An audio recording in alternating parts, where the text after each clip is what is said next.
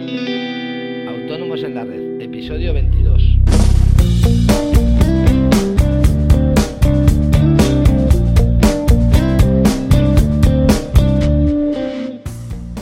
Muy buenos días y bienvenidos un lunes más a Autónomos en la Red, el podcast.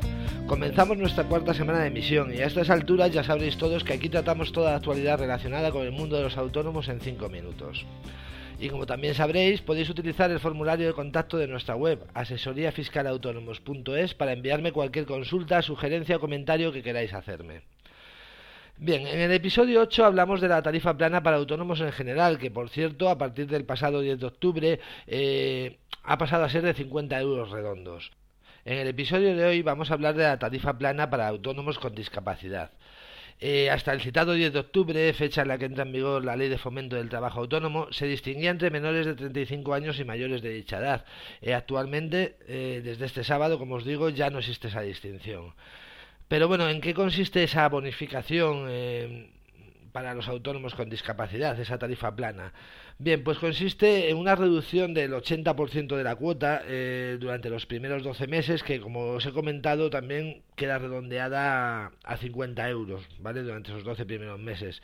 Y luego durante los cuatro siguientes años, es decir, del mes 13 al 60, eh, hay una bonificación del 50%, con lo que la cuota eh, con las tarifas actuales quedaría en 132,22 euros.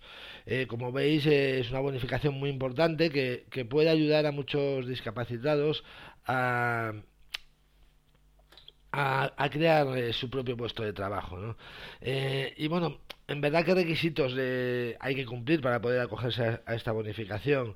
Eh, bueno, es muy sencillo. En verdad, básicamente son tres requisitos. El primero, tener una discapacidad igual o superior al 33%.